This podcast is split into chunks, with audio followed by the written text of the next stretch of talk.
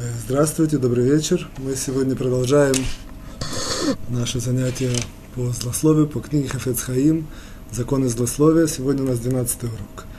На прошлом уроке, в первой части урока, мы обсудили такое понятие, как ограда от злословия, и мы как бы вывели, что, в принципе, чистый язык, он является в определенной мере оградой от злословия, все подробности и тонкости в предыдущем уроке.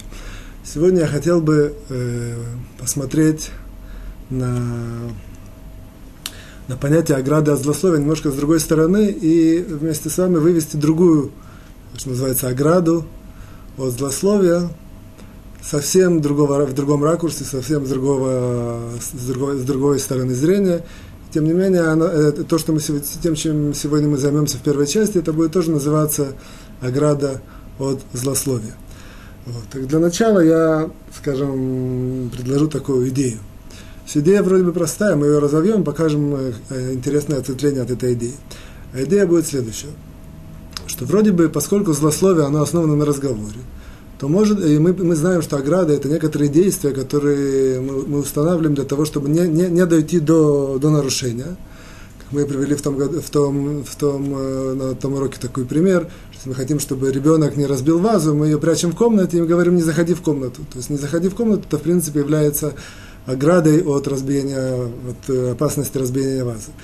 То же самое можно было так предложить, такую идею, что вроде бы молчание, если человек молчит, он приучит себя молчать, то это, по идее, должно быть э, ограда от злословия. То есть человек молчит, не говорит. Соответственно, тем, более, тем более, если он не говорит вообще, так тем более он не говорит, э, не, не нарушит запрет злословия. Вот. Оказывается, что эта идея не новая. И эта идея действительно э, спросили Хафецхайма. Хафецхайма спросили, что вроде бы, вот он так много пишет о злословии, есть простой, простой путь, простой прием. Человек становится молчуном и тем самым он э, гарантирует в каком-то, в каком-то степени, что он не, не, не провалится от злословия. И, более того, аргументировали это тем, что есть в Талмуде такие строки, что в чем искусство человека в этом мире, чтобы он поставил себя как, э, как э, немой искусство человека в этом мире, чтобы он мог поставить себя как немой. Вроде бы как бы Тура нас требует такого высокого, на, на, на самом высоком уровне, если человек будет немой, не будет говорить, это, это, это очень большой высокий, высокий духовный уровень, тем более он не, не так предложили Хафицхайму, тем более он не провалится от злословия. На что Хафицхайм ответил очень интересно. Хафицхайм ответил, если мы обратим внимание на эту фразу, написано, иску, в чем искусство человека. То есть быть немым, не разговаривать, быть молчуном, это не просто так, человек закрывает рот и все. Все это целое искусство. Вот давайте мы сегодня разберем, в чем же идея этого искусства и как действительно через, через это мы можем построить, построить э, ограду от злословия. Немножко два таких я покажу вам э, примера из наших мудрецов почему это действительно является искусством, а не, что это не так просто. Вот. А, а в принципе, как бы две, эти, два, два, две эти идеи следующие. Первое, есть такой мидраж. Мидраж говорит, что два человека поспорили перед царем, что, что лучше, быть разговорчивым или быть молчуном. Каждый из них, э, царь ему дал э, трибуну, чтобы он это мог доказать человек, который э, выступал за пользу языка, он начал приводить аргументы, говорил, что что язык это очень важно, что языком можно передать мысли, языком можно советовать, языком че люди общаются и так далее, так далее, так далее. Закончил. Теперь вошел на трибуну Молчун, тот, тот который выступал за пользу э, молчания. Вот. И тоже начал как бы это самое, с таким э, красноречиво убеждать, что в чем польза молчания. Вот. Тогда первый, первый спорщик, то есть, который выступал за разговор, он поднялся на трибуну и дал ему пощечину все опешили, и царь спросил, что это такое, почему ты дал э, пощечину? А он ответил таким, следующим образом. Он сказал, почему он использует мое оружие, чтобы, чтобы, чтобы, чтобы отвоевать свою сторону. То есть, в принципе, разговор это мое оружие, он выступает за молчание. Почему же он, э, почему же, пусть, пусть он молчанием докажет, что молчание это лучше. Такое примерно приводят мудрецы, вне, вне, есть ответвление более глубокое. Однако нам важно увидеть, мы видим отсюда, что что, в принципе, всегда, всегда молчать это, это не очень практично. То есть мы видим, что есть ситуации, когда человек вынужден говорить, невозможно человеку поставить такую, перевести в такую, э, как сказать, уровень молчания. Второе, как бы, что называется, камень преткновения, если так можно выразиться, молчание, это мы, мы поймем, если я вам расскажу следующую историю. Есть история, которую я слышал от одного человека, не русскоязычного, он тоже называется Хазар Бетшева, он жил в Израиле, и до того, как он Хазар Бетшева, он очень сильно занимался различными всякими чародейскими искусствами. Не знаю, как точно сказать на русском. Вот. Что это значит? Он различные магии, различные там, э, как это называется, фок, фок, не фокусы, а раз, различного рода э, колдовство, всякие такие силы. Он этим занимался, и э, действительно есть в этом какая-то сила. Вот. На каком-то этапе своего, что называется, такого развития в, в этой области, он э, попал в японский монастырь. Для того, чтобы выучить там очередное какое-то магическое воздействие. И для этого, что для этого было ему э, правило или путь, по которому он должен был пройти, был следующий, что ему нужно было э, полгода, он берет на себя обязательство, не, ни с кем не говорить полгода он должен был молчать. Вот. И после этого, как бы, эти его учителя, японские эти наставники, они гарантировали, что человек должен, э, это человек, который полгода действительно молчит, на него восходит, восходит какое-то озарение, и он может использовать какими-то, с помощью какими-то японскими буквами, иероглифами или какими-то выражениями, это придает какую-то магическую силу. И он на это пошел, то есть он позвонил родителям, сказал, что я с вами на полгода прекращаю контакт, я там, у меня очень важное предприятие, полгода вам звонить не буду, всем своим друзьям, знакомым, все, полностью отрекся от этого мира. Вот, полгода действительно это он на себя такое взял. Говорит, что первую неделю ему было относительно легко, вторую он более-менее тоже. Потом, ближе к первому месяцу, он вдруг почувствовал, что это как-то какое-то ужасное чувство, что невозможно, ни, ни, ни с кем не говорит. И через э, где-то полтора-два месяца он, он, он просто был в трансе, если так можно выразиться. И еще больше, ближе к трем месяцам, он уже в полном смысле слова лез на стенки и кричал, он не мог, э, потому что он не мог э, выразить себя, не мог говорить словами. То есть, в принципе, глубокое понимание этого мы когда-то учили, можем объяснить, однако это не, как бы, я не хочу уходить в сторону. Важно, важно тот, тот факт, что, что отсюда мы видим, что не говорить это не только непрактично, это и невозможно. То есть, в принципе, это мы видим, что как бы, длинный срок, полгода, это действительно, может быть, можно сказать, что это невозможно, в принципе невозможно. То есть, нужно какие-то э, иметь сверх, э, сверхсильные какие-то духовные э, качества, чтобы это выдержать. Вот. Однако на, на более приземленном или низком уровне даже молчать немножко, даже молчать, допустим, какой-то непродолжительный промежуток времени, это тоже очень тяжело. То есть это, в принципе, то есть если полгода это, можно сказать, невозможно, то даже промолчать день, это, очень-очень тяжело. Мы видим, что молчать есть два, два камня преткновения основных. Это, в принципе, очень тяжело. И, и, и второе, что это непрактично. Иногда человек вынужден говорить, иногда, если он будет говорить, он, что называется, получит пощечину, как в нашем этом истории из, из Митраша, потому что он не, не, себя не выражает, себя не объясняет, и, поскольку весь мир тут э, основан на разговоре, мы учили в тех уроках, в начале уроков наших, что человек разговором управляет, и очень много других э, полезных, э, как сказать, полезной силы у языка, поэтому человек в первую очередь, он, он не может это труд, тяжело, очень трудно. И второе, и второе, это, опять же, подчеркну, непрактично. И тем не менее, есть ситуации, в которых, это мы сейчас перейдем более, более к нашей теме, есть ситуации, в которых действительно, если человек будет, примет на себя и будет знать тонкость этих ситуаций и даже секрет этих ситуаций, и будет молчать в этих ситуациях, действительно есть определенного рода э, не знаю, как сказать, гарантия или какой-то успех больше, не провалиться в злословие, и таким образом он как бы себе ставит ограду от злословия. То есть опять делаю резюме и подчеркиваю. В принципе, мы хотим поставить, поставить ограду от злословия, основанную на молчании. Но мы как бы видим, что в простой своей форме молчать это непрактично и тяжело. И тем не менее мы сейчас, сейчас хотим найти такие ключи и ситуации, в которых действительно это да, можно, это практично, это очень нужно, это важно, и это действительно таким образом можно оградиться от злословия. Вот для того, чтобы это построить, эту, как называется, ограду, нам нужно два основных положения, два основных положения определить. Первое это следующее, что мудрецы нам говорят, приводят Маораль есть такая э, книга «Нетивот Олам», «Тропинки жизни», там он приводит разные понятия, в частности, у него есть тропинка языка. Он приводит, что язык – это единственный у человека, как известно, есть много органов, есть э, 248, может, э, основных, есть, э, они идут параллельно заповедям, э, повелительным заповедям, которые есть Однако есть, э, может, медики найдут какие-то ответвления, 248 основных. В любом случае, что бы это ни было, то все органы человека делятся на активные и пассивные. То есть активные это которые человек сам их запускает для того, чтобы они действовали. Пассивные это которые они, они, они действуют не, не, не, не, не этого человека, хочет или нет. Когда человек, там какое-то э, крово, крово, кровообращение, оно не зависит от человека, он хочет, не хочет, но оно действует. Есть, человек покушал, пищеварение его начинает действовать, это не из-за того, что он его, за, он его запустил, а того, что это как бы, такая, такова природа человека.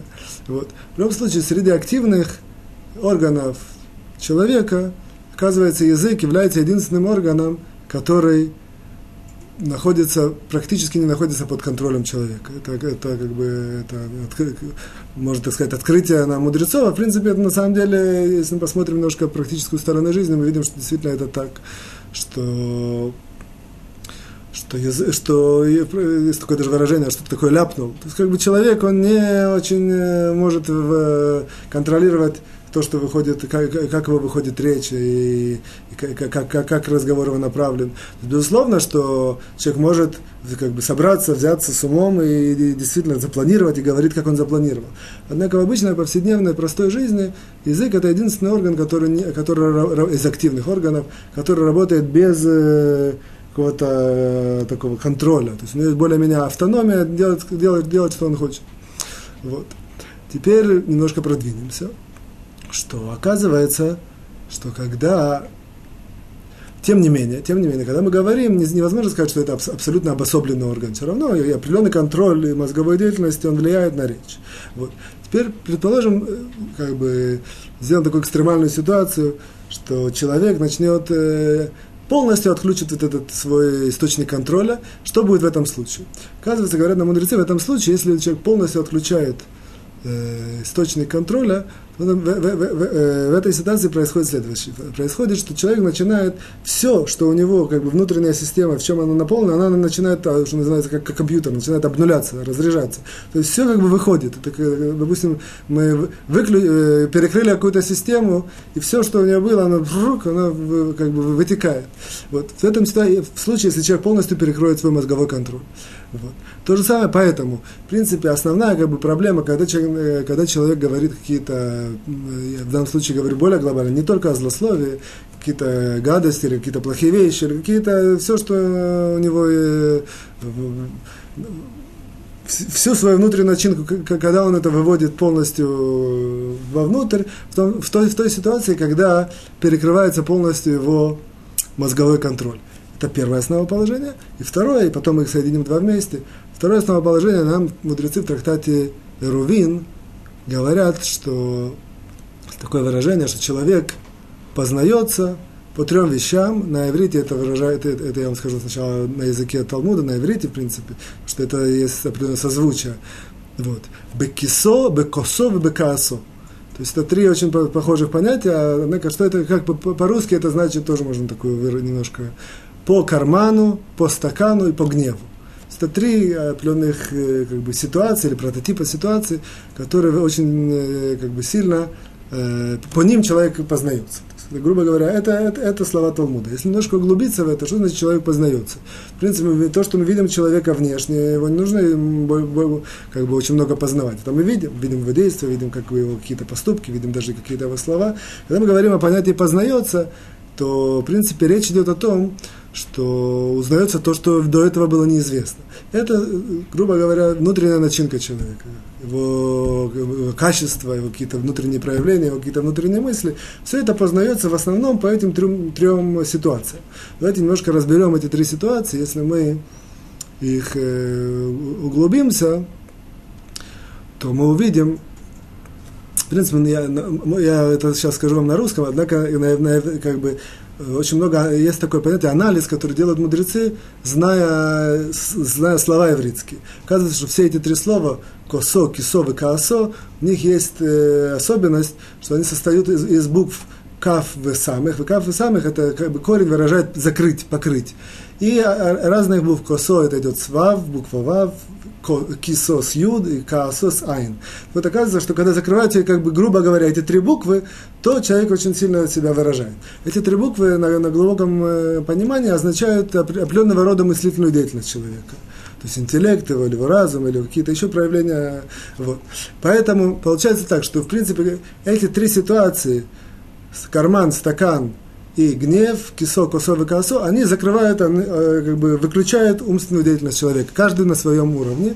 И, и как результат этого, что происходит? Происходит, что, как мы сказали в первом основоположении, человека все, что у него, на, все накип, все, что у него есть, оно выходит снаружи, и все это могут видеть. Вот, в принципе, если мы это немножко посмотрим э, из жизни, мы это увидим, что действительно это так.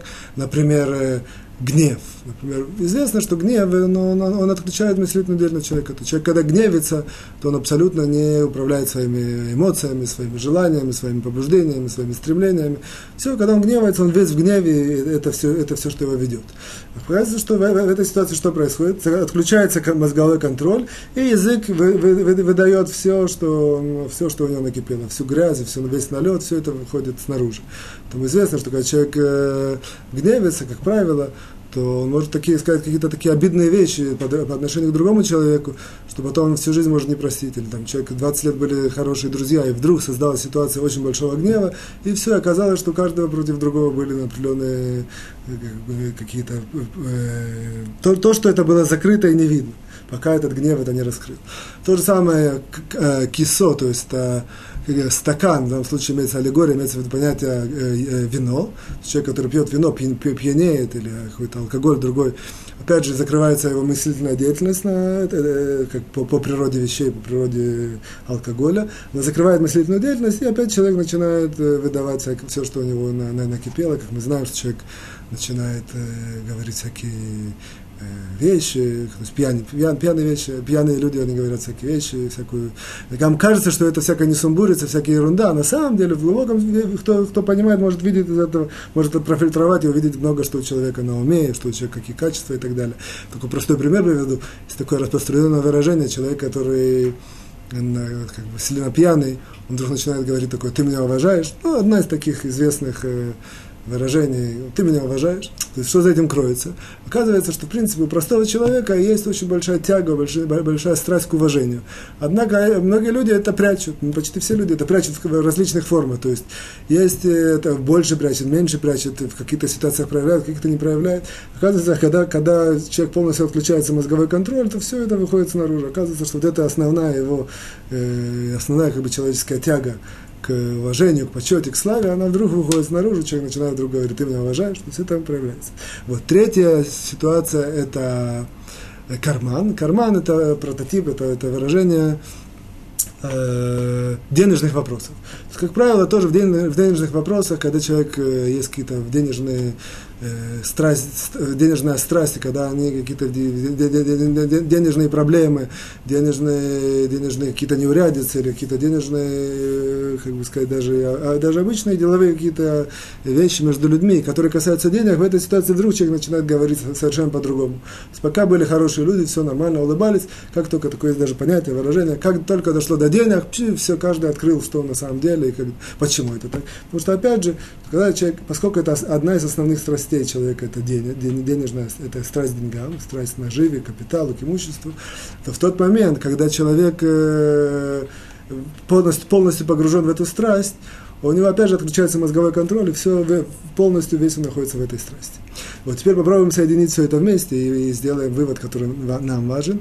А именно, то есть первое положение мы сказали, что язык это наименее контролируемый э, орган из активных органов человека. Также мы сказали, что если контроль-то полностью отключается, то, то язык начинает э, выдавать различные, все, что у человека на уме, на, в сердце, все, что накопилось. Вот. И мы, мы, мы знаем, что есть три, три прототипа основных, э, которые вот этот отключают мозговой контроль и приводят к этому выходу всего этого наружу. А это именно карман, стакан и гнев. То есть, опять же, мы объяснили, что это значит – Вот. Сюда мы видим, что в этих трех ситуациях человек, он открыт, чтобы сделать, грубо говоря, всяким гадостям, гнусностям, плохим вещам с точки зрения разговора языка. И это в реальности практика, безусловно, доказывает и показывает. И вот. Поэтому в данном случае не, не речь идет не, не про злословие именно, а про в целом. Вот. На, на, наша тема, она злословие. То есть как это связано со злословием? Связано так, что человек должен знать, что в этих ситуациях, когда он гневится, либо когда он пьяный, либо когда он э, полностью погружен в какие-то имущественные проблемы и их решения, то он, как правило, он очень-очень сильно предрасположен для того, чтобы говорить э, злословие. В принципе, говорит плохо, говорит какие-то гадости, а в частности говорит э, злословие. То есть, и поэтому как бы, мы, мы как бы строим ограду от злословия мы сказали, что полностью замолчать человеку это нереально, непрактично, тяжело и так далее. Однако человек должен знать, что в этих ситуациях, если он, как бы, зная, зная, что такие ситуации приближаются, закроет свой, э, как бы, полностью станет молчаном, а однако молчаном именно в этих ситуациях. То есть быть молчаном день тяжело, однако быть молчаном 10 минут это не так тяжело. Человек знает, что сейчас он там что-то кто-то разгневил, он закрывает рот. Оказывается, что кроме всего прочего, оно решит ему, оно решит, оно позволит ему решить самые проблемы этого гнева и его последствий. Или то же самое, он, она, он даже если он вынужден быть пьяным, это очень часто для Пурима, это имеет э, место. Вот. Ну, допустим, он пьяный на какой-то вечеринке. Однако, если он знает, если он мысленно постарается закрыть рот, ничего не говорит, то это его спасет от различных э, нарушений языка, в частности, от, э, от злословия. В то же время, и то же самое, когда он решает какие-то имущественные проблемы, если можно поменьше, поменьше говорить, побольше молчать, это, это, это ему как бы лучше, и он не, тогда с меньшей вероятностью провалится в вопросах злословия. Вот. Однако вы можете возразить, и это будет правда, правильно, что в этих экстремальных ситуациях вся суть их в том, что все, если отключается мозговая деятельность, то как же может человек, э, для того, чтобы молчать, Откуда идет молчание? Молчание это решение не спонтанное, это решение, которое идет тоже из, из, мозговой, из, мозгового, из, из мозгового центра. Если мы сказали, что мозг отключается, вся его мыслительная деятельность отключается, как же он может себе передать такой э, как бы, импульс или такое повеление самому себе молчить? То есть это не очень реально. Верно, действительно это так. Однако, поэтому действительно эта, эта ограда, она больше, больше теоретическая, чем практическая. Однако, что нам да важно, что поскольку мы сказали, что эти три ситуации это прототипы, то есть, опять же, карман, стакан и гнев, это прототипы э, ситуаций, в которых человек действительно Э, очень сильно, он очень много говорит, очень много он открыт для злословия, то, то можем взять из этих прототипов какие-то более, более реальные ситуации, которые, которые как бы являются разновидностями этих ситуаций, и которые тоже, да, открывают человека для злословия, и тем не менее, в которых мозговая деятельность, она во власти человека, человек может ее регулировать. Что это как бы три прототипа? А именно, мы говорили, например, о, начнем, э, э, допустим алкоголь алкоголь. Оказывается, что алкоголь отключает мыслительную деятельность человека, верно. Однако есть как бы ответвление алкоголя, это просто еда. То есть известно, когда человек ест и полностью сосредоточен на как бы животной такой деятельности, потребления пищи, в этот момент его мыслительная деятельность работает меньше. А мы уже знаем, чем меньше э, работает мыслительная деятельность, тем больше вероятно, что человек начнет говорить какие-то плохие вещи, начнет злословить. О, поэтому здесь уже мы приходим непосредственно к практическому совету, практическому, э, не, непосредственно ограде от злословия, а именно, если человек действительно хочет бороться, поменьше говорить во время еды. Насколько это можно? Есть какие-то деловые встречи, вся суть их это говорить во время еды. Ну, в этом ситуации понятно или, допустим, человек с женой кушает, у него там э, нет других каких-то возможностей, он говорит во время еды. Однако есть много ситуаций в жизни, когда человек кушает, и совершенно не важно ему, не, не, не, не нужно ему говорить. Если есть такие ситуации, очень целесообразно в них молчать. Тем самым человек строит для себя ограду, потому что в этих ситуациях именно очень часто человек говорит, э, ослабевает мозговой контроль, и может сказать различного, различного вида злословия. Теперь разнови... ответвление от, например, э, э, гнева есть понятно, какая-то вспышка гнева, человек там всю метает рвет, и все. В этой ситуации действительно тяжело что-то какие-то давать советы человеку, помолчи. Однако есть ситуации меньше. Человека чуть обидели, чуть задели, чуть его наступили на ногу, что-то такое ему сделали. В принципе, определенного рода обиды, которые, в принципе, тоже являются раз, раз, ответвлениями, разновидностями гнева. В этой ситуации не все так страшно, и человек, одна, одна мозговой контроль у одного не потерян. В этой ситуации тоже очень целесообразно, человек просто закроет рот и, и промолчит. Кроме того, что он очень часто решит свои непосредственные проблемы, которые э, вышли из этой обиды или какого-то не, неурядицы, или какого-то маленького злобы или чего-то такого, Кроме этого, это ограда, он знает, что в этой ситуации он, очень-очень предрасположен говорить какие-то плохие вещи про других людей. Значит, он закрывает рот и молчит. Опять же, помолчать эти 10 минут, какое-то маленькое время, это не так тяжело. И это, это, это да, практично, это не тяжело. Вот. И третья ситуация – это денежные вопросы. Опять же, если в каких-то больших денежных вопросах, когда человек обязан говорить и, выражать свои мысли, свою, свою сторону, то мы не можем его сказать «помолчи». Однако а, он должен знать, опять же, нет какого-то конкретного передо мной ситуации, однако человек должен знать, что в какой-то маленькой ситуации, когда поднимаются денежные вопросы в любом ракурсе, в каком-то, как, как бы это ни было, вплоть до того, что это самое, там, получил зарплату, и там он вдруг видит, что, ну, знает, начинает анализировать, что там, может, не досчитали, я часто ему кажется, что не досчитали, потом пересчитывает все нормально. Во всяких ситуациях, как только заходит вопрос о деньгах, он должен, э, как бы, знать, загореться у него такая лампочка, что в этой ситуации лучше побольше молчать и поменьше говорить. Потому что, опять же, все, что связанное с деньгами, оно, оно, как мы это обосновали, вывели, оно предрасположено для того, что человек может начать злословить. Поэтому в этой ситуации, опять же, человек молчит. То есть это, в принципе, наша первая часть. Мы сделали большое, как бы, такое открытие, можно так сказать, что молчание, оно, в принципе, является оградой от злословия.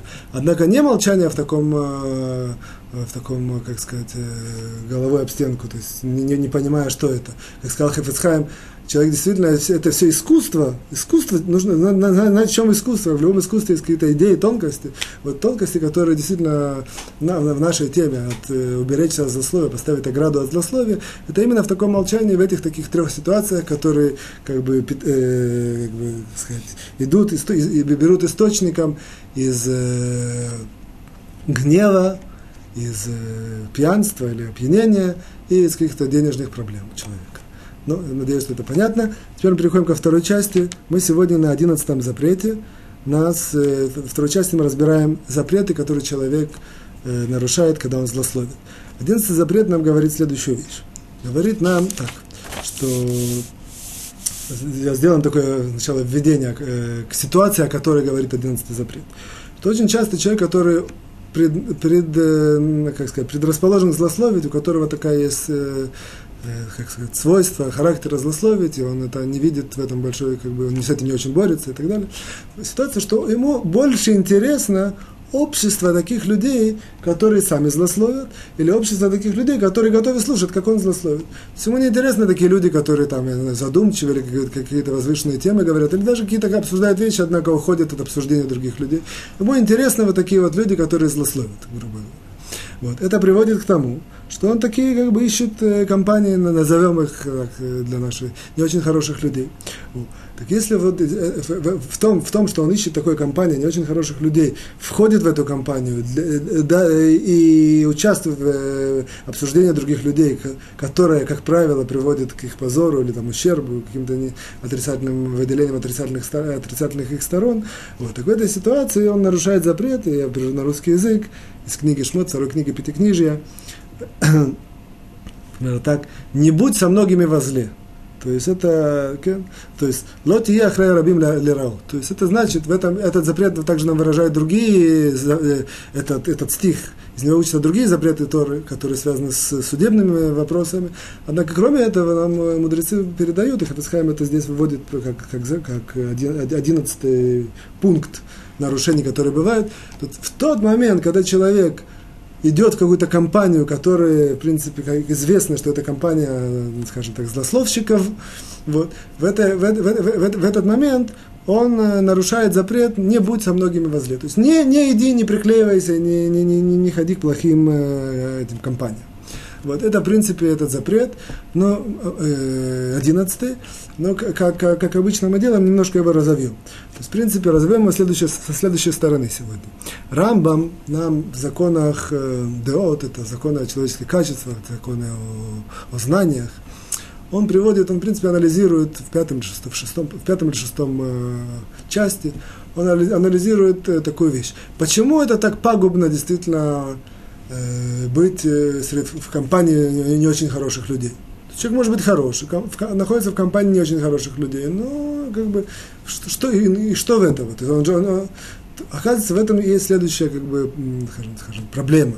Проблема, оказывается, Рамбам открывает нам, что человека, природа человека, он не остается как бы на своем э, как бы он, он, он, он как, э, есть такое выражение, переведя на русский язык, перевел так, который Рамбам там очень сильно подчеркивает, это основная его теза, что, что природа человека, что он э, идет на поводу или как идет э, или подражает тем, тому обществу, в котором он находится. То есть не, он человек не может находиться в обществе и быть сам по себе. То есть есть какие-то, может быть, единицы. В принципе, а природа нормальная, она, она даже хорошая. То есть это не зависит от духовного уровня человека, это не зависит ни от чего. Это зависит от природы человека. Человек, когда находится в обществе, он потихоньку-потихоньку при, при, при, при, принимает фон или природу, или какие-то э, повадки, или, не знаю, какие-то качества тех, тех людей, с которыми он общается. Вот.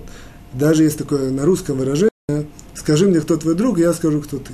Это, в принципе, выражение, оно есть в трактате Бабыкама на, на 92, на 92 странице очень много такого рода выражений приводится, которые, как мы знаем на русском языке, какие-то пословицы и поговорки.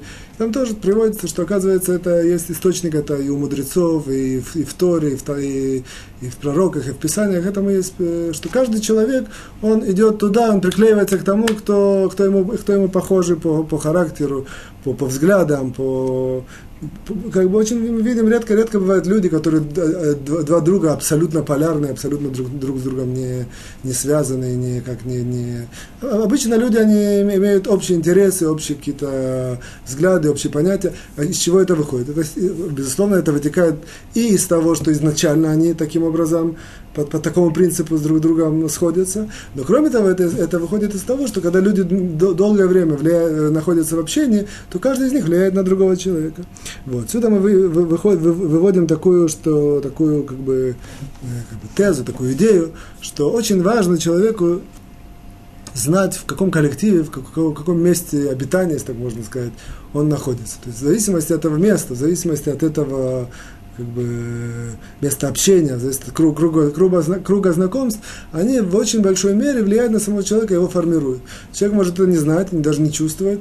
Человеку может даже кажется, что как бы абсолютно это не важно, абсолютно это не интересно, как бы он, он, он сам по себе, однако он должен знать, что это абсолютно неверно, что человек, он всегда э, находится под влияние, от, от влияния других людей.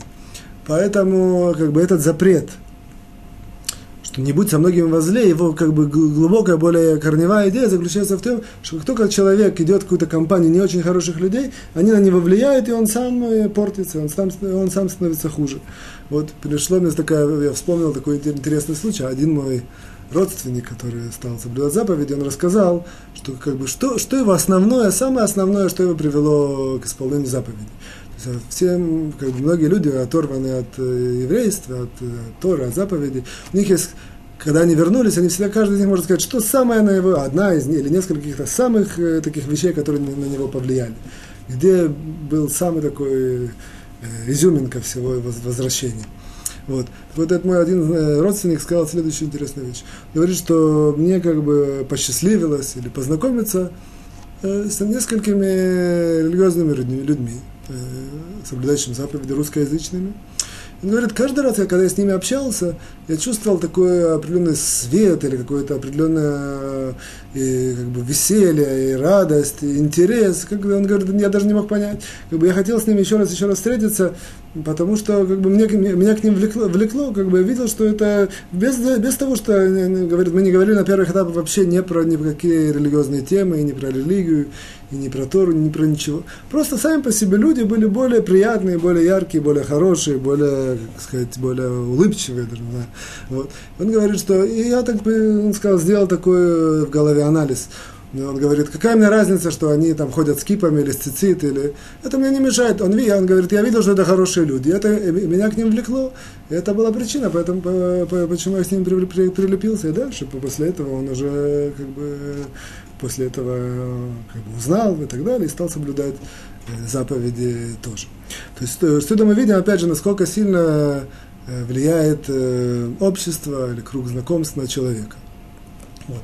И чтобы как бы закрыть эту как бы, тему, если я уже упомянул, есть такое, э, если я немножко сюда ответвил, ответвился, я хочу немножко это закончить, то, то, как бы мы сказали, что человек начал приближаться к Торе, увидел хороших людей, и это самое, и через них приблизился, и вдруг стал соблюдать заповеди. Кажется нам немножко это странно, что если я увижу каких-то хороших, приятных людей, я так с, с, корневым образом изменю, изменю свой, всю свою жизнь, там, приеду, приеду из этого в Японию жить, или, или сделаю из-за этого, я, я там человек был, э, допустим, э, учитель, я стану из-за этого вдруг, э, не знаю, там, пастухом. То есть, а что от того, что есть какие-то хорошие люди? То есть, вот. И поэтому многие люди, когда, которые слушают такую историю, могут, э, как бы, я знаю, что есть такая реакция, э, что такое, такое, такое, такое понятие, человека заманили или обдурили. Вот это я очень часто такое слышу. Человек, который возвращается к э, выполнению заповеди, есть такое выражение, его заманили и обдурили. Как там говорят, Абраша, тебя же обдурили, тебя заманили, теперь ты несчастный, вынужден там ходить в черном и делать так, и не делать всяк, и так. Вот. Так вот, оказывается, что это мы на всех, на многих уроках там подчеркиваем, что если мы углубимся в такие вещи, то мы видим с точностью наоборот. На том уроке у нас были несколько, тоже несколько примеров такого понятия, что, что такое с точностью до наоборот. Мы увидим, что на самом деле не его обдурили и заманили, а, а на самом деле тех, кто еще не вернулись, их обдурили и заманили. Что я имею в виду? Я надеюсь, никого не обидит. Это просто я вам ставлю просто факты, вы, вы увидите это. Факты неизвестны всем, с фактами невозможно спорить. Как известно, 3-4 поколения назад все наши дедушки, бабушки, прабабушки, или там у кого-то еще чуть больше, они все были, выполняли Тору и заповеди. Вот. И вдруг произошла такая ситуация, что они прекратили. Ну, опять же, мы говорим про какую-то большую э, часть нашего русского еврейства. Что произошло? Оказывается, что если мы углубимся и как бы на, на одной ноге сформулируем, что же произошло, оказывается, что их обработали, заманили и обдурили. И это не моя выдумка, это кто, любой человек, который хочет немножко э, покопаться в истории, увидит это. различные идеи, и теории, и обещания, и различные. То есть это все было основано на, на, на, на как сказать, на на природе жизни, то есть жизнь была тяжелая, это все понятно. Однако сам переход вдруг, от, от, от, отход от Тора, отход от заповеди, он в принципе основан, основная, основная как бы, точка отхода, она именно на том, что человека заманили, обдурили, сказали там, пойдешь туда, будешь получать больше денег, или пойдешь сюда, это будешь, будет тебе легче жить. И действительно, многие люди на это поддались. И потом они увидели, как это, что это был все обман. Если, если, если мы сейчас говорим, что вся эта коммунистическая система и вся это обман, соответственно, вся, все, все, все их лозунги, все, все, все, все, все, все на, на чем оно было построено, это тоже обман. В принципе, чем оторвали наших прадедушек и прабабушек от еврейства? Именно этими коммунистическими идеями, которые, если они сегодня обман, то эти идеи обман. В любом случае, получается, что наших прадедушек и прабабушек их обдурили и заманили.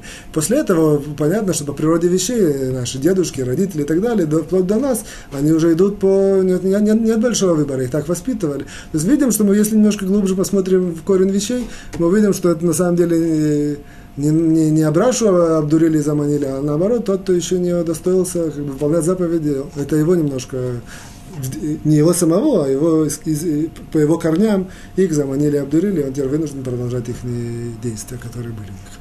В любом случае, это наш, я немножко отошел в сторону, однако наш, наш основной запрет, который мы сегодня изучили, одиннадцатый запрет, он заключается в том, что человек, который злословит, он по природе вещей тянется к, к, к компанию злословщиков, и это приводит к тому, что он, в принципе, тянется к компаниям злых, злых нехороших, очень, не очень хороших людей, и это, это, это, это запрет Торы, не будь со многими возле. Переходим к третьей части, мы сейчас на в третьем э, параграфе, на втором пункте.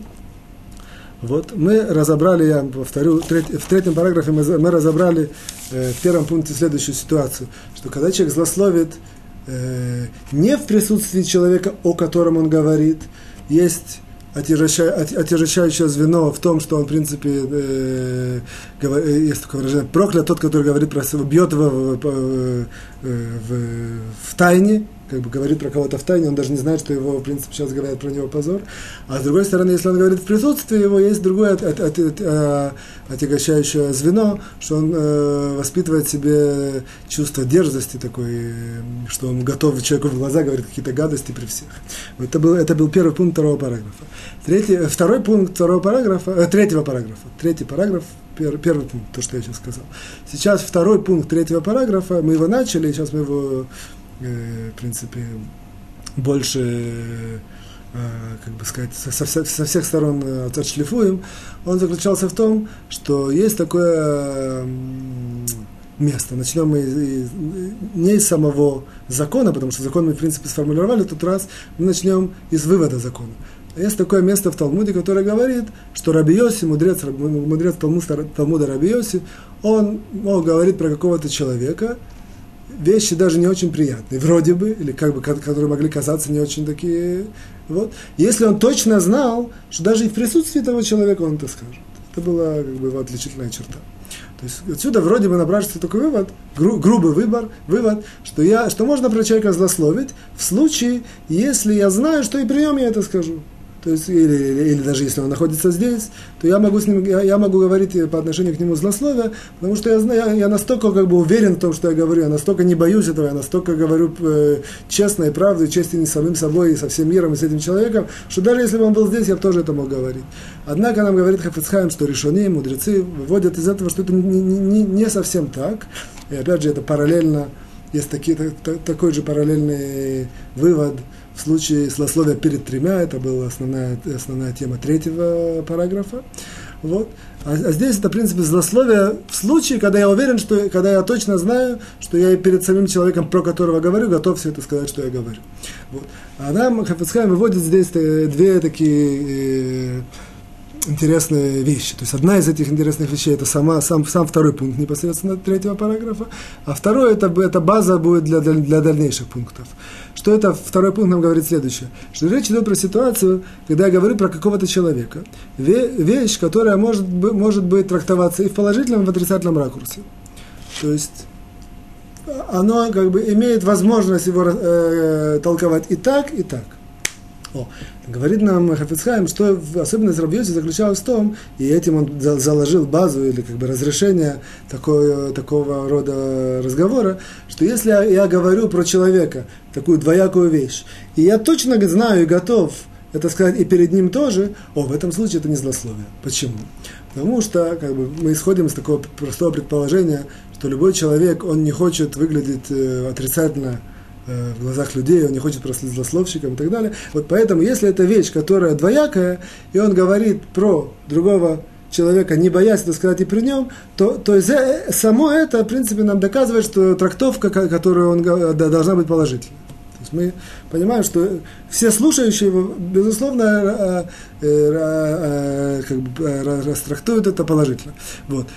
Чуть-чуть более глубоко заключается так, что в таких вещах, которые такие двоякие, очень-очень э, очень сильно зависит от формы, как этот человек выражает от каких-то выражения лица его, от его мимики, от мимики, то есть выражения лица, то есть каких-то движений рук, э, руками, каких-то наклонения головы, от различных тонкостей, как, как он это выражает.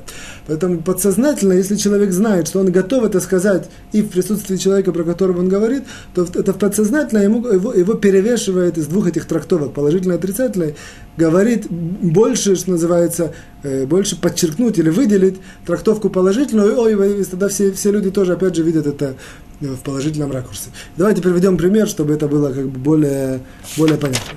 Пример такой. Человек говорит про какого-то человека, рассказывает про, допустим, про человека или про подростка. Такой, пришлось ему слово такое выражение сказать. Что, допустим, про Абрашу. Он говорит про Абрашу. Говорит, хочет сказать, что Абраша часто не бывает дома. Само по себе такое, это, такое выражение.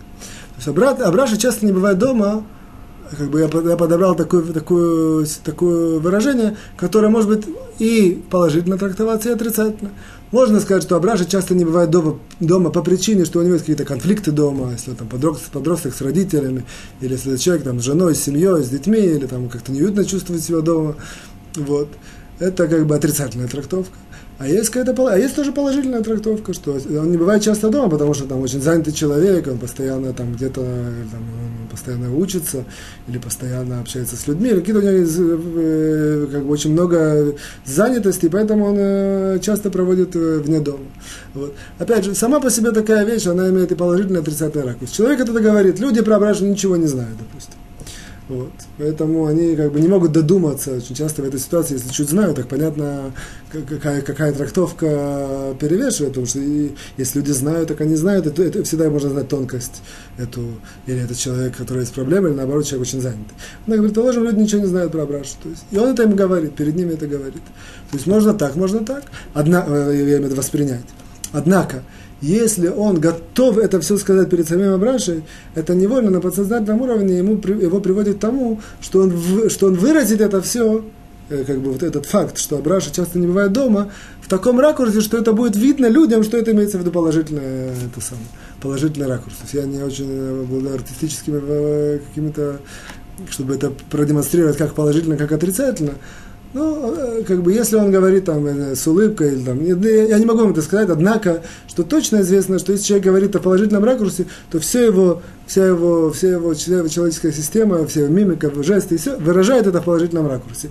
Это люди, опять же, чувствуют и понимают, что это, несмотря на то, что вещь, она двоякая, однако она воспринимается положительно. Вот. Это, в принципе, второй пункт, что если, опять же, говорит нам второй пункт следующее, что если вещь двоякая, и человек говорит это перед людьми и не боится сказать это перед самим человеком, про которого говорит, в этом случае он, он в принципе, делает это подсознательно в положительной трактовке, люди это видят положительной трактовки, это поэтому не злословие. Вот. Это, в принципе, сам, сам э, второй, выжимка, это второй пункт, выжимка всего анализа Хафицхайма. Вот. Кроме того, по дороге своего анализа Хафицхайм выводит еще один такой интересный пример, который для нас, он не, он не, его, не записывает в качестве закона, однако в дальнейшем мы это столкнемся с такого рода ситуациями, и корень будет отсюда. А именно следующее, что если, как известно, что если человек делает какие-то не очень э, хорошие действия, допустим, человек ворует, ну, скажем, какой-то Миша ворует. Вот. Теперь Абраша знает, что Миша ворует он, теперь так, если это какая-то очень тяжелая ситуация, что если он, он, он, он обязан людей предупредить и спасти и так далее, то это отдельный разговор. В данной ситуации это как-то все так тонко получается, что его помощь, она не очень прямая, она будет более косвенная. То есть он, в принципе, он, он людей этим, если он расскажет, что Миша ворует, он этим людей не, не прям уж спасает или там как, э, э от, от какой-то гибели, от смерти и все. Однако он, он ему помогает, в каком-то, в каком-то смысле он может помочь, если он это откроет. Вот. Так в этой ситуации, не, не, не, тем не менее, не всегда это можно сказать. Почему? Дальше будет учить целый будет параграф и более подробно. Однако это зависит. Если, в принципе, вся его цель э, э, рассказать людям о том, что Миша ворует, это чтобы их спасти от ущерба и чтобы их предупредить. В этой ситуации это действительно, если точно-точно вся его цель э, такая, то это можно, и даже это, это очень, э, как сказать, э, поощряется. Однако, если замешаны у него какие-то личные интересы, если он что-то имеет против Миши, и он нашел такую возможность против него отыграться и всем рассказать, и таким образом это ему, это по Мише ударит, или там, люди будут к нему, к нему отрицательно относиться, несмотря на то, что это правда. Вот. Если это его цель, то несмотря на то, что он, в принципе, как бы обличает это, как будто он хочет помочь людям и их спасти, однако мы знаем, что это основная цель его, это не, не помощь людям, однако а свести счеты с этим Мишей, в этой ситуации ему запрещено это говорить, это будет злословие. Вот так вот, оказывается, как мы можем это знать? Как мы можем знать, Абраша рассказывает всем, что Миша ворует, то, что он это знает. Как можем знать, что он имеет в виду, спасти людей или наоборот свести счеты с Мишей?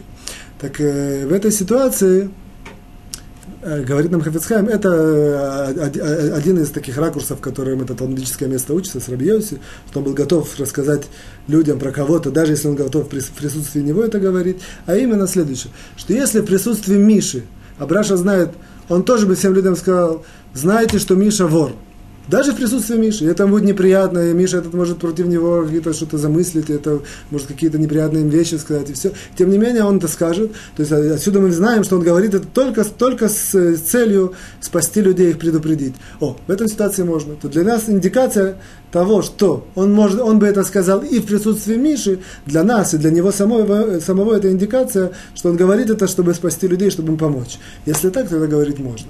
Однако, если он знает, что в присутствии Миши он то не скажет, только без присутствия Миши он то говорит, есть определенные, значит, замешаны у него какие-то личные счеты, и в этой ситуации говорить нельзя. Здесь можно спросить определенный вопрос, поэтому я его хочу немножко обойти, и, и тем не менее я вас спрашиваю, мы это углубимся, когда мы дойдем непосредственно до этих тем. Может, он просто боится. То есть, может, он это действительно хочет помочь людям, их спасти, и их предупредить. Однако он просто боится Мишу, и поэтому действительно в присутствии Миши он такое не скажет. Э, вот. Это немножко вопрос, который мы разберем, когда дойдем до этого. Переходим к третьему пункту. Третий пункт нам говорит э, следующую интересную вещь. Он говорит, что даже в, даже в том случае, так, третий пункт третьего параграфа, даже в том случае, если человек делает, э, говорит, говорит злословие, э, в шутку, или там дурачась, или делая какие-то без, без, с юмором, без какого-то намерения, однако из-за того, что тем не менее как бы результат это злословие, то это запрещено. Вроде бы э, большого новшества здесь нет, однако, тем не менее, Хафецхайм это выводит как, как, как, как, как, как, отдельный, как отдельный пункт, как отдельный закон. То есть, еще раз, если даже человек это говорит в шутку или с юмором про кого-то что-то, однако, если результат злословия, это делать нельзя, это запрещено. Вот. То есть, в принципе, это злословие запрещено. Мы это уже, в принципе, знаем на основе наших как бы, базовых положений, которые мы определяли. Мы говорили, что есть разговор, намерение и результат. Вот оказывается, что мы это говорили, что самое, самое, в принципе, самое основное это результат. Если результат это злословие, то это точно злословие. Нет никакого послабления в этом. Вот поэтому в нашей ситуации, поскольку, несмотря на то, что намерение, оно может быть не отрицательное, человек говорит это в шутку, вообще не намеревается никого опозорить или что-то плохое сказать. Однако, если результат это злословие, то это делать нельзя. То есть это, это, это запрет, и это, и это, это злословие. Это, в принципе, основная идея здесь. Вот. Однако здесь я хочу сделать маленькое такое углубление. То есть, в принципе, нам Хафицхайм намеком показывает интересную вещь. Показывает, что очень часто причина злословия, она именно вот в таком, э, в таком рода как бы, проявлении, в таком рода разговоре, которые называются шутки. Шутки и юмор. В принципе, шутки и юмор, они очень часто приводят к злословию. Вот. Здесь нужно, э, как бы на одной ноге, что называется, в двух словах я немножко углублюсь в эту тему, что почему и как это, от этого может, можно, можно уберечься. Чтобы это понять, что я свяжу это с тем, что мы сказали в начале урока, мы сказали, что человек познается по как нам говорит трактат Рувин, карману, стакану и гневу, так в, то, в том же трактате есть еще одно мнение, по одному мнению добавляется к этому по шуткам, по юмору. Оказывается, что это тоже в этой ситуации очень сильно проявляется внутренняя начинка человека, и он очень сильно познается. Вот. Почему это так? Тут опять же на одной ноге. Оказывается, что, что шутки и юмор, то есть как это определить на уровне более глубоком, на уровне человеческой души, оказывается, что в, в, в, в этот момент происходит э, в, человеческом, в человеческой сфере две, две, две такие, а, в принципе, одна, одна, одна очень сильная вещь, происходит поляризация, я бы так сказал на русском языке, поляризация ценностей. В принципе, что человек э, как бы шутит или юмор? Он как бы он, он, он э, делает следующую вещь. Он очень сильно как бы как магнит. Который, когда магнитом подводишь, он оп, может развести две вещи. Одно в другую, одно в одну сторону, другое в другую сторону. То же самое шутка. То есть процесс, который перед, предшествует шутке или юмору, он делает какие-то вещи, которые более как бы в данной, ситуации, опять же, какие-то интересные, или даже не обязательно интересные, интересные, более какие-то, более, более насущные, более, которые людей берут за живое, он-то как бы двигает в одну сторону, а все остальное в другую сторону. В тот момент, когда, когда он это такое сделал разделение, это, опять же, процесс предшествующей шутки. Вот. Сделал такое разделение, а в этой ситуации, опять же, мы, мы знаем, что в любой разговор он выходит из, это самое, из э, мозговой деятельности. Когда происходит такое разделение, то автоматически вот это, то, что он как бы отодвинул, оно как, бы, как магнит, оно спускается и выходит на, наружу, и такой эмоциональный у него происходит э, стряска, что называется. Это выходит наружу, и, и с этого выходит, в принципе, шутка или юмор. Вот. Получается, и поэтому человек этим познается. Получается, что, в принципе, нам нужно знать, э, как бы для нашей темы, что вот такие вот ситуации, шутки, юмор, сами по себе в них уже заложено. То есть Христиан нам не сказал, что запрещено шутить, действительно не запрещено. И, безусловно, и человек, который обладает чувством юмора, это больше положительная сторона, чем отрицательная. Однако нужно знать, что кроме того, кроме всего, как в любом э, ситуации есть как бы побочный эффект, вот побочный эффект юмора и шутки, это именно то, что через это может э, у человека выйти э, злословие. Поэтому человек знает, что если он говорит юмор и шутку, он должен себя немножко хочет писать, пожалуйста, однако должен знать, что немножко взять себя в руки больше усилиться в этой ситуации от злословия. Вот. Я, там, если это пришлось уже к нам к теме, есть такая, я несколько раз упоминал, Раби Нахман, из Бреслова, у него есть такое понятие, у него есть такие сипуры масиот, это такие сказки, которые он написал, они вроде такой сюжет, какие-то разбойники или какие-то интриги, или, а в принципе, а там заложены очень многие секреты Торы. Так вот, в одном месте он пишет очень важную вещь, что любая нация, она познается по шуткам. То есть, хочешь понять суть нации, но понять ее, как бы, э, Какие основные шутки, какие, какие, какая, какая тенденция, какой основной ее э, как бы, фольклора, даже не знаю, как сказать. Вот. Если это, э, отсюда мы можем очень много подчеркнуть про любую нацию. То есть, опять же, если мы знаем, знаем. Если мы не знаем, хотим на одной ноге быстро узнать. Почему? Потому что, опять же, это нам поляризует ее ценности, и оно выделяет нам все основные ценности, которые, в принципе, выходят наружу через шутки. То, до сих пор третий пункт, переходим к четвертому пункту. Четвертый пункт нам говорит так. В принципе, я его разделяю на, на, на, на два закона.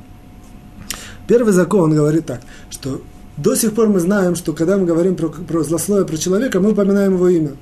Мы говорим, допустим, э, про, говорим про Абрашу, мы э, упоминаем его имя. Вот. Говорит нам Хафицхайм, даже если мы не упоминаем имя человека, но людям понятно его имя, понятно из контекста, о кого идет речь, это тоже злословие. То есть человек не может э, как бы, уйти от этого и как бы себя сам, обмануть себя и других, что вроде бы я ни про кого не сказал, один парень или один человек.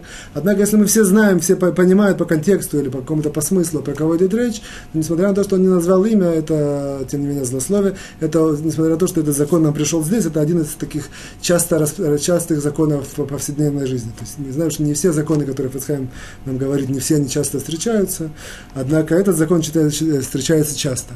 Что, опять же, я подчеркиваю, что человек говорит про кого-то не явно, а какое-то, без не, называя имя, но люди все это знают и понимают. Вот. Второй э, как бы, закон из этого пункта выходит, что иногда может человек сказать вещь, э, значит, он может, э, а, он может так сказать, что, в принципе, он не, это не, он не говорит злословие. Он говорит нечто, что из этого закручивается, прокручивается так, что выходит из этого злословия. В этой ситуации, если он не намеревался злословить, то мы, мы как бы ни один человек одна, не, не, не гарантирован, что он может что-то такое сказать, а потом это как-то может перейти и восприняться, и, и прокрутиться, и в это выйдет злословие. В этой ситуации никто из нас не гарантирован. Однако, если он намеревался, так сказать, хитро, так за, закручено, что в конце концов это, это закрутится и выйдет из этого злословия, это тоже запрет, и это нельзя делать. То есть, опять же, речь идет, я подчеркиваю, на этом и заканчиваю, когда человек говорит нечто, что на само по себе не злословие, однако из этого выходит как клубок такой, распутывается выходит злословие. Если он намеревался, что так, так он закомбинировал такую интригу, то это, в принципе, злословие, это делать нельзя. Это, это учится из очень интересного места в Талмуде, которое нам будет дальше центральное место всех дальнейших наших законов, однако это мы уже скажем Э, разовьем в следующий раз. Я с вами прощаюсь, желаю всего хорошего, счастья, успехов, хорошего настроения. До свидания.